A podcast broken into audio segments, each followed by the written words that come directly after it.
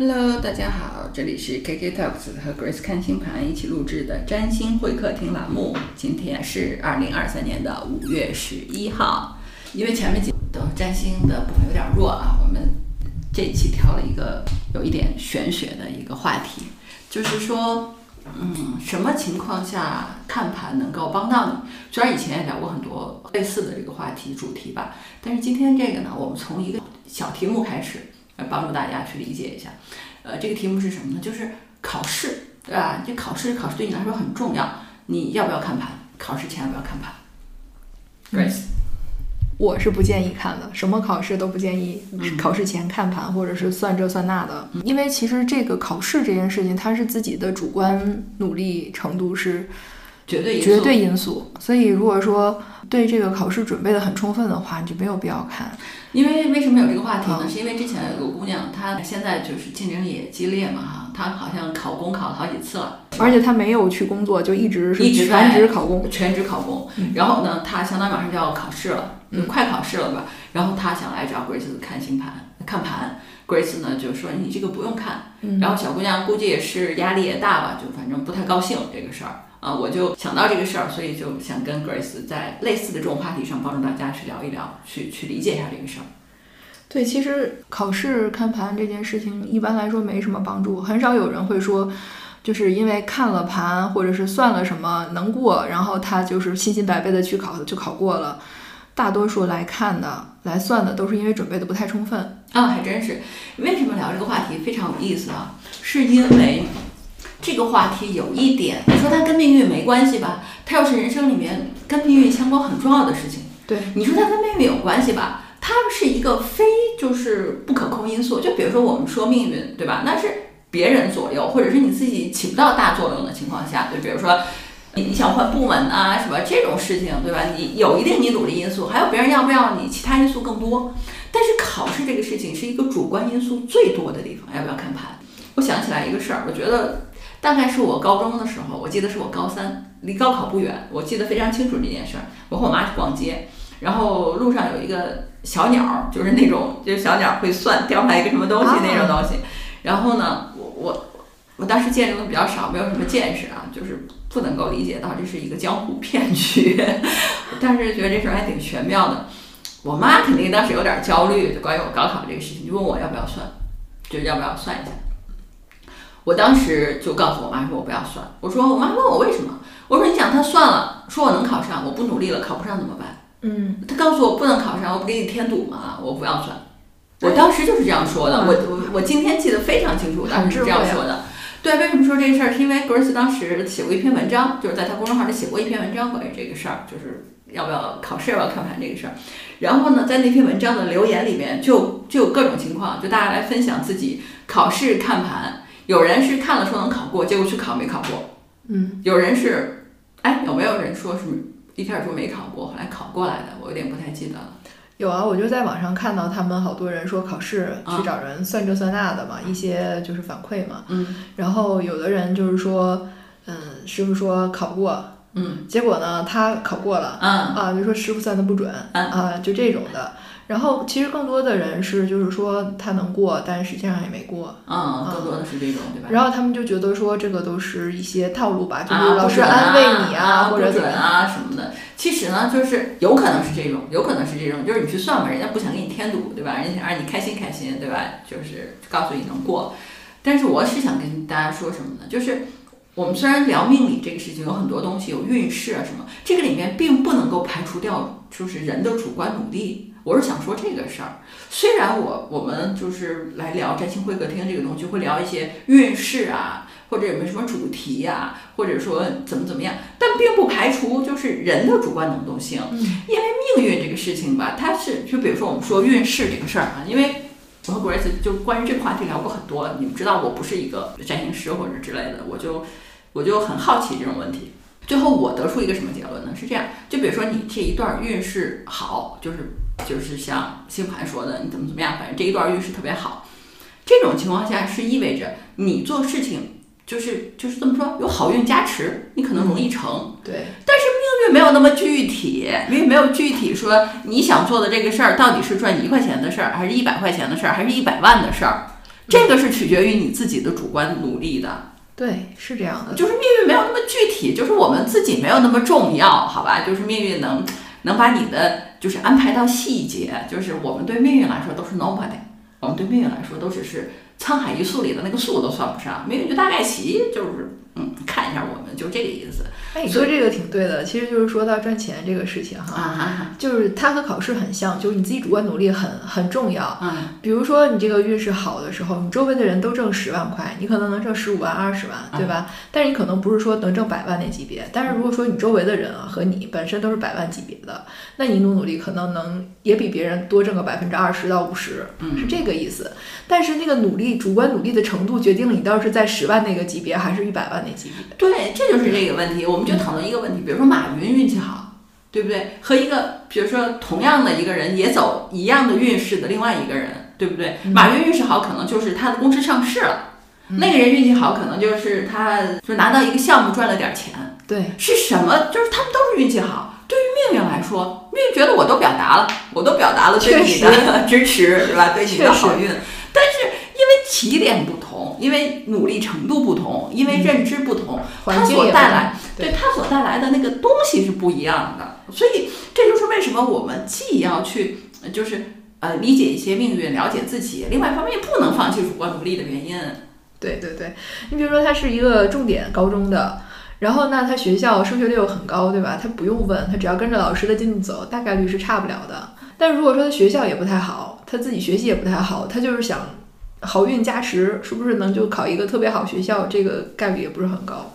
不不不，Grace，你二十五岁以下是不看的，所以不存在这个问题。对对对，是这样的。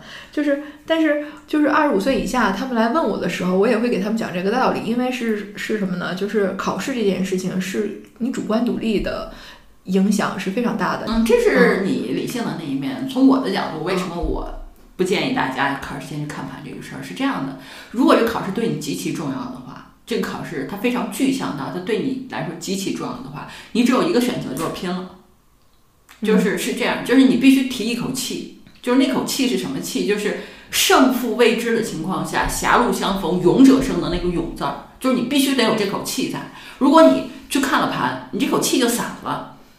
就不管说，不管说是能过或者不过，你信自己了，对你心里那个气儿就散了。对，就是就是你去获得一个你极其想要东西的时候，你必须表达这种你特别想要它的意愿，你才有可能得到它。我是想说这个意思。那你知道吗？通常是我跟你拼了，我拿出这口气来，我去考试，我根本就不问结果。对，就是考成什么样我都接受。对啊，就是狭路相逢勇者胜。这个东西是什么？就有点像，呃，怎么说呢？就是篮球比赛最后一节。最后一分钟，双方差一分或者是平的时候，那一刻，命运在那一刻就变成随机的。我就想告诉你说，这属于薛定谔的猫的那个东西。就是我就想告诉大家，所以说什么事情你算还是不算，或者什么时候来看盘这个东西，就这个东西它对你来说就是一口气的事儿，你就不要算，你就提着这口气，一定能得到你想要的东西。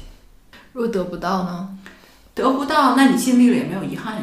啊，如果你都拼了，你还没得到，那。就是接受呗。篮球的最后一分钟也是有一个赢家一个输家的呀，是这样的。而且我跟你讲啊，K K，就是命运在这考试这件事情上，它确实它也是能够影响人的。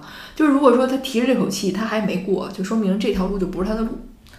嗯，你这样说有点命运，但是我我理解你说的意思，就是你都拼了，你还没得到，你就安然接受其他的选项哦。就也许命运给他安排的是其他的路，就告诉你说这条路你别走。嗯，就拦着他好的运气，对他的好运气，或者他的路在其他的方向上，也一定能有他的人生。哎，这个地方我给大家举一个例子啊，就是 Grace 说这个并不是为了安慰大家，我给大家举个例子，是刚好 Grace 之前看过一本书，给我讲过，然后呢，我有点印象，我在这里分享给大家是什么呢？是一个小伙子，一个小伙子呢，就是他从小是外国的，是国外的故事。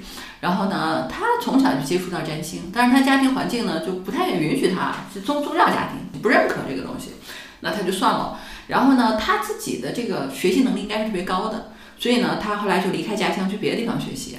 然后呢，他就在一个非常有名的大学里面呢，看到心理学硕士吧，好像是心理学硕士、博士之类的，他就去那个啥了，他就去想要去学个心理学嘛，对吧？他就去去面试这个，就在面试的时候呢，老师就问了他一些问题，他就。因为他对占星也理解的比较多啊，所以他当时回答了一些就是老师回答问他的关于心理怎么理解的这个问题。我猜他可能回答里面含了一些占星之类的这些因素在里面。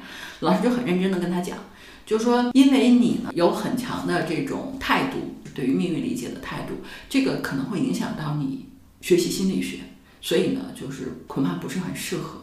所以他面试就没成，他就没有能够读这个心理学系，他就转而去读了一个别的，忘了音乐还是什么。他读了音乐，音乐对吧？然后呢，他后来他去他老师家里，他们 party 啊之类的东西，他老师的冰箱上挂了一个星盘，一张星盘图，他好熟悉好亲切嘛，他就跑去问老师，老师说他只是好奇的，还没来得及学，所以就挂在那儿了。这个就激发了他的热情，他跟老师讨论了一些这些问题，但因为他俩都没学的半吊子，所以我估计也没什么深入的交流。但是呢，这就重燃了他的热情。你想，他这种学霸对吧？学啥都行，他就自己去图书馆里找了所有就是跟占星有关的书，自己学习了一下，就入门了占星，并且学习了占星。当他成为一个占星师的时候，他往回看，就当时那个心理学的面试的老师拒绝了他，他觉得那是一个巨大的礼物。对，那是一个帮助他走上了他真正喜欢道路的一个，就是路口上的一有人推了他一把，所以就回到刚才 Grace 说的这个话题，就是你拼了你也没得到那个结果，可能就是那个地方不适合你，你就想想你你下次会比这次做得更好吗？如果不会的话，你就就就可能是告诉你你人生有其他的选项。是的，嗯，这就是为什么我们常说关了一扇门给你留一扇窗。没说你非得死磕这个门吧，对对吧？那个谚语不是说上帝给你关了一扇门，你就非得开这扇门，对吧？都关上了，你就不要纠结了，你换一个地方嘛。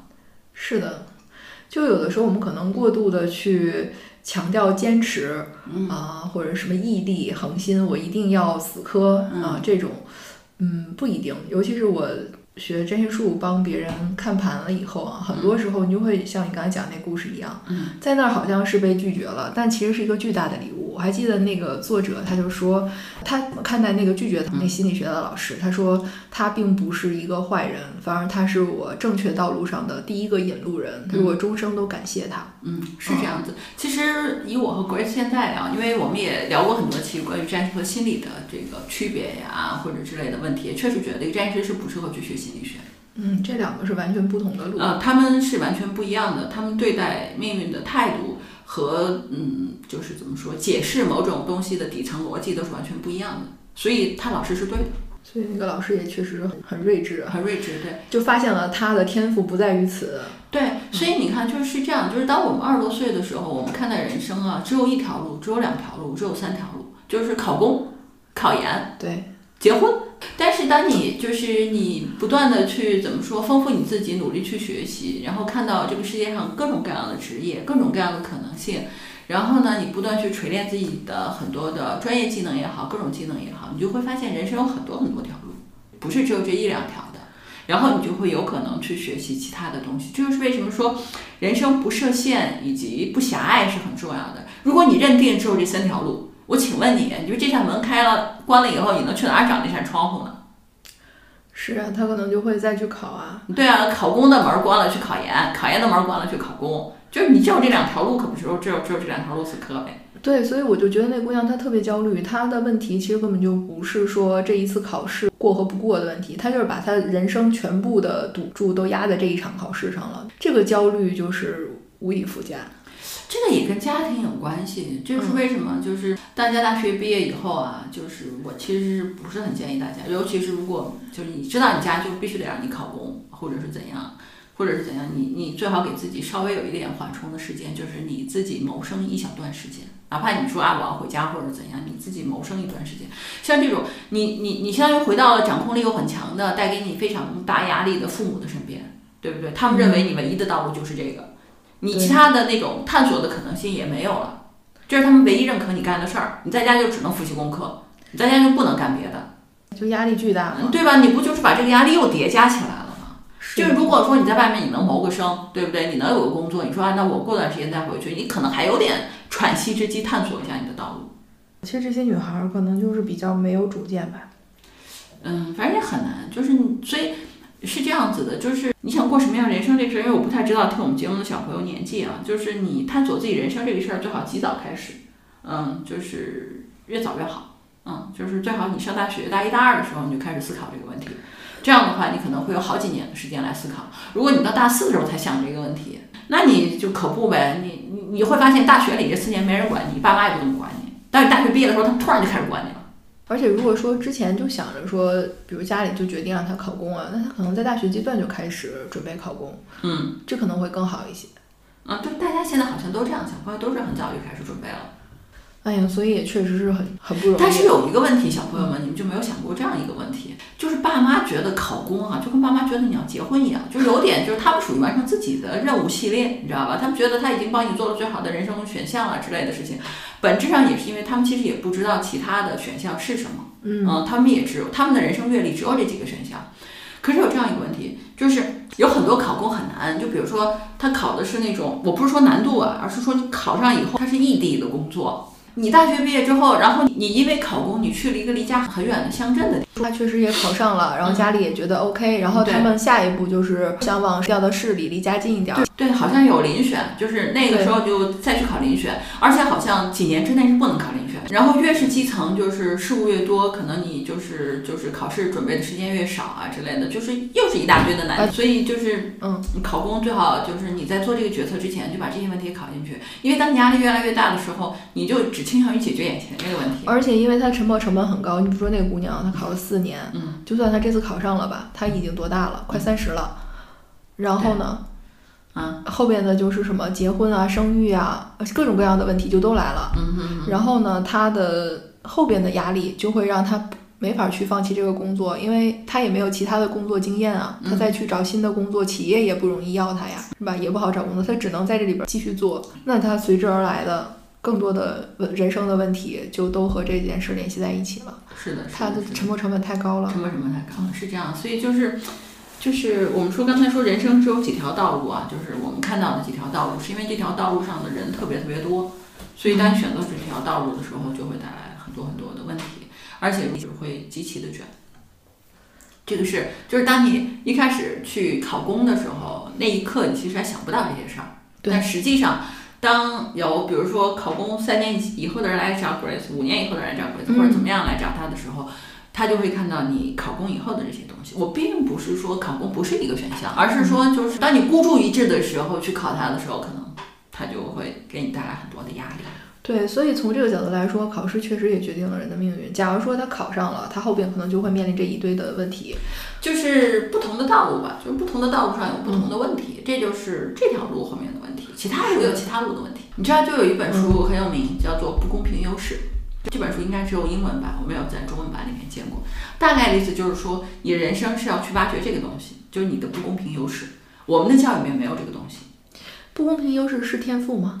啊，某种程度上是。啊，嗯，他这个书的作者是谁？因为书我没有看完，大概看完了前三分之一吧。书的作者是谁呢？是这哥们儿，大概是在他家可能是巴基斯坦之类的这种地方。然后呢，嗯，他们全家可能移民到了英国，然后是一个小特别小的地方。他呢就读书一般什么的，他就突然在某一天接触到了网络，啊，然后呢他就特别痴迷这个东西，然后呢他和他他邻居好像卖鞋的，嗯，呃，他就和那个哥们儿一起，他牵了根电话线到他们到他家楼上，大学他也没上，也不是，反正总之大学极其不顺利，还是放弃了怎么样，他就去鼓捣他那个电脑这个事儿，后来开了个网店，那时候刚刚有可能互联网，他开了个网店。然后呢，就就卖他这个鞋。后来呢，这个家里人都嘲笑他，因为他家里不是只有他一个孩子，还有他哥哥姐姐什么的，就都嘲笑他，就说你就是就是不上大学，不走正规的这条道路什么之类的。然后呢，他就后来他因为这个卖鞋店这个事儿呢，他就被招到另外那时候互联网兴起不久嘛，他就被招到英国的一家公司里面去工作了，薪水也特别高。啊，他就特别 shock，就觉得说啊还会这样。后来那家公司也倒闭了。但是呢，他就从事，他可能又建立一个新的网上业务，后来这个业务就比较高的价格卖掉了，然后他当然生活也非常的富裕了。他就写这本书是，他说每个人你要找到你的不公平优势，让大家呃英文里面是说你就不断的去叠加你那个优势，这样你才能就是获得一些不公平嘛，因为和别人不一样。这个地方是就是就比较这本书是阿里推荐的，我之所以去看是因为是是是阿里在阿里阿卜杜拉阿阿里阿卜杜拉他在节目里面推荐过。我就跑去把这本书找来看了一下，就是没看完，但意思是这个。你知道我想到什么吗？嗯，就是就是这个是在那种个性化教育的国家里边才会有的，对东亚国家都很少。对，大家是被同同质化教育出来的，就是要要磨灭你的个性，你的不公平优势就是、就是被打压的。是这样子，嗯，但是在体育界啊，这不公平优势这件事情，比如全红婵，吧？对对对就很明显，他嗯最近这次比赛不是好好多个满分？五个满分吧五，个满分，好厉害！这就是他把他的不公平优势发发挥到到极致。是的，是的对吧？但我们在一般的这种大众化的教育里边，就是大家的不不公平优势就没那么明显了。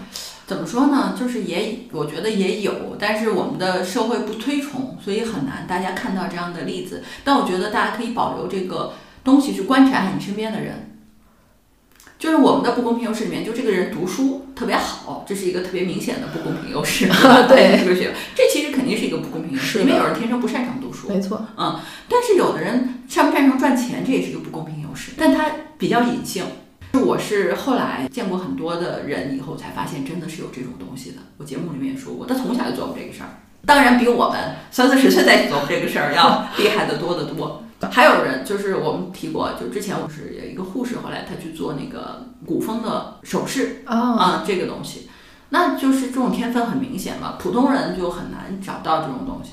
就是当他显示出他有某些兴趣爱好点就被打压了已经被父母给扼杀了。我觉得说这个东西以后又不能谋生，这怎么能去找工作呢？对吧？是的你还是要去受那个教育，去考大学，是的，然后考公。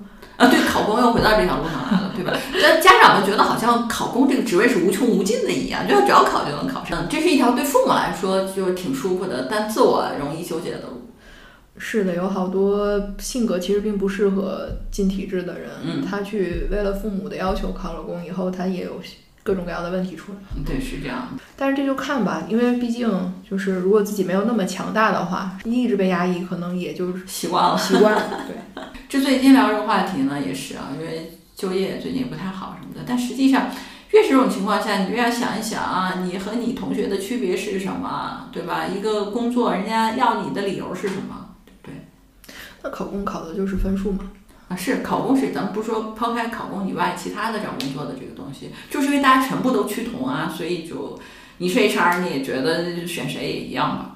我反过头来说，今天又回到说命运这个事儿，就是说，嗯就是说，为什么考试不要去看盘？是因为就是你说，难道这不是个命运的问题吗？难道星盘上没有显示这个问题吗？这么说吧，就是像《嗯三体》里面说，主不在乎，对，命运也不在乎。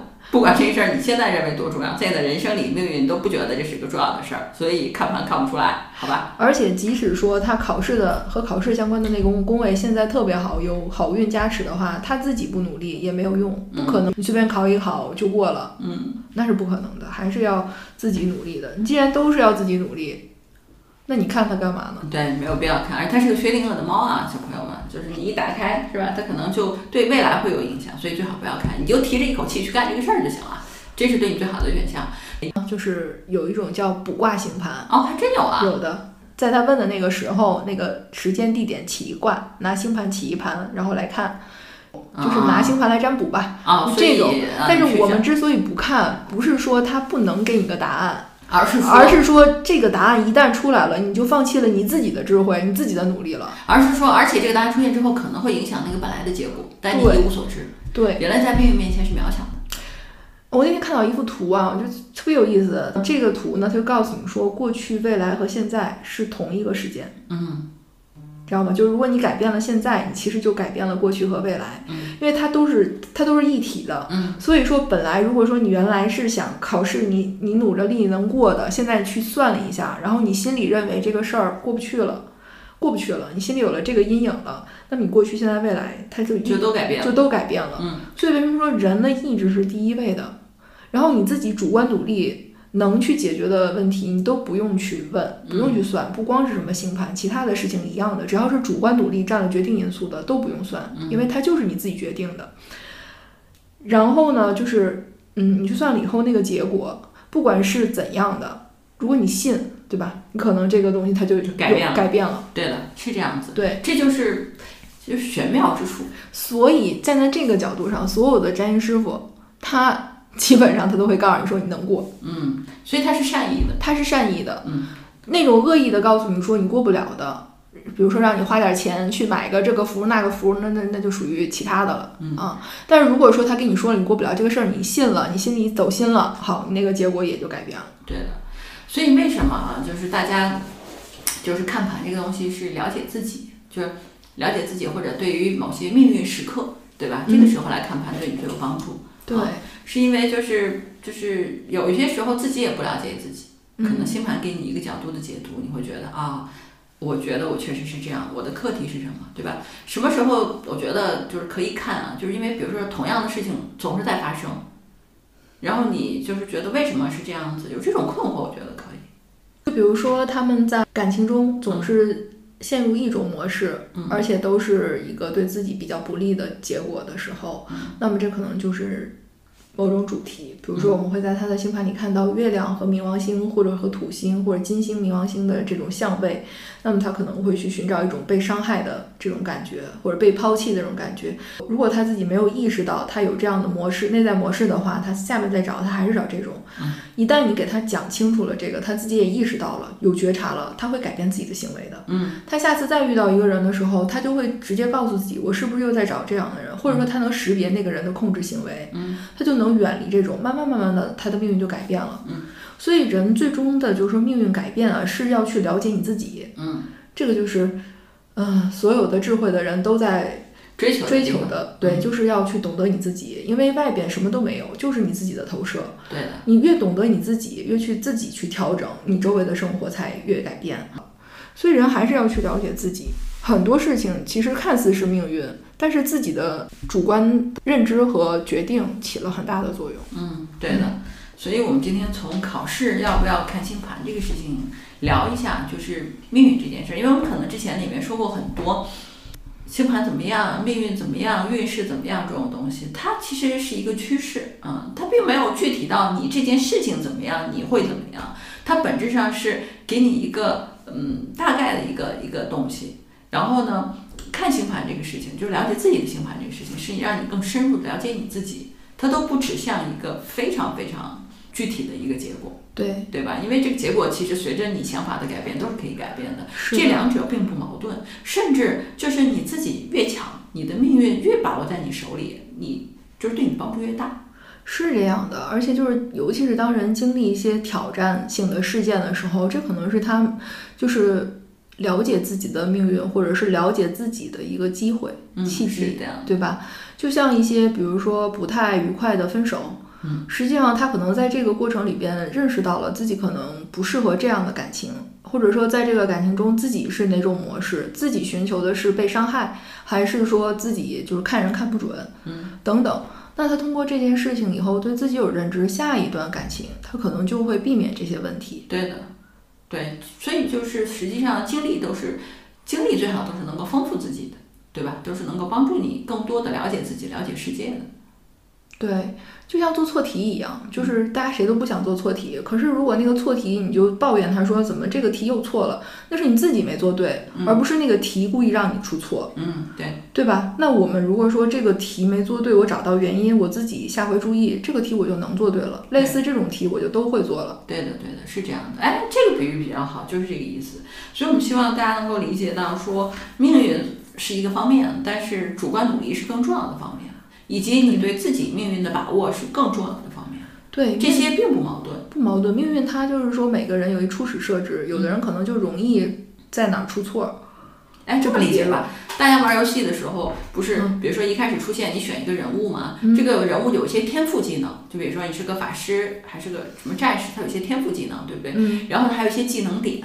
大家都知道，玩游戏的时候，有些技能点不太可能均分够你所有的技能，你总要点在一些技能上面，是吧？敏捷什么什么，就总之吧，你要点在一些技能上面，但是它肯定不可能都够用，对吧？嗯我们的初始设置就类似于这样子，就是你有一个基本的一个盘，然后你有些技能点，这些技能点有的点在学习上，有点在沟通上，有点在其他的地方，总之不可能够你所有的地儿都点满的。对，所以我们就带这个设置，然后进入到一个一个游戏里，呃一个呃对一个生命的旅程当中，对吧？吧？然后我们在这些过程中，看是发扬自己的技能点特别优势的那个部分，同时理解一下自己哪些点是比较缺的部分，可能要避免或者是弥补那些东西，我们在这个游戏旅程中哈，发现自己哪儿欠缺，嗯就有的时候你不去打怪，或者说不去遇到一些挫折，你都不知道这儿欠缺，你还觉得自己什么都行呢，对对对，对吧？你就会怪说为什么这让我就吃亏了呢？别人怎么就不吃亏呢？因为别人有那个技能，你没有，对对，因为他技能点点在那儿了。对吧？所以当你遇到这个自己没有的技能点，又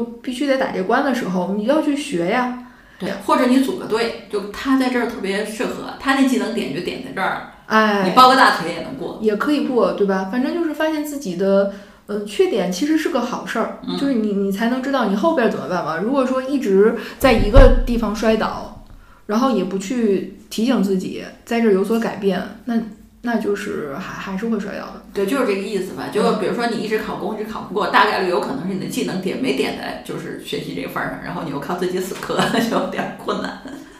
就是我认识的一个姑娘，她是考考什么试啊？她考了七年，嗯嗯嗯，然后才考过。哦，那还行，那过了还算好啊，对对对，是过了，但是就是她考过了以后呢，那个职业就已经走下坡路了。嗯，嗯，所以就是他又何必呢？就是实际上，就他当时如果考个两三次不过，他就去干别的，可能也行。嗯，对，嗯，是这样的。所以就说吧，这个我们给大家的都是一些我们对这件事情的理解，希望帮助大家有些启发啊，并不是说嗯一定是怎么样的。因为我和 Grace 总是有时间。我们俩在一起有时候会讨论这些问题，所以想把我们讨论到的心得分享给大家。既不希望大家被看到的什么东西束缚住，对吧？它不影响你过一个自由自在的人生，它不影响你过一个你想要的人生，它只是在某些地方给你一些帮助，帮给你一些启发，帮你看一些盲点，大概是这样子。对，就是考试这种事情，在考试前就没有必要看。觉得又回来了。还是就是扣一下题吧。就扣一下题，考试这种问题完全靠自己主观就能解决的问题都不需要看，你只要提出那口气，说我一定要得到那个东西，然后努力就可以了。对，如果你特别想看的话，你就假想一下，占星师给你看了，说你能过，对对你就永远想着那个好的结果你想要的那个结果，对对，是这样，然后？努力对，然后去尽你所有的努力就可以了，就可以了。嗯，对对对，无憾。无憾，对，对没有遗憾是最重要的啊。好的，这就是这一期的节目了啊，希望对大家有帮助啊。我们下期见吧，下期见。拜拜。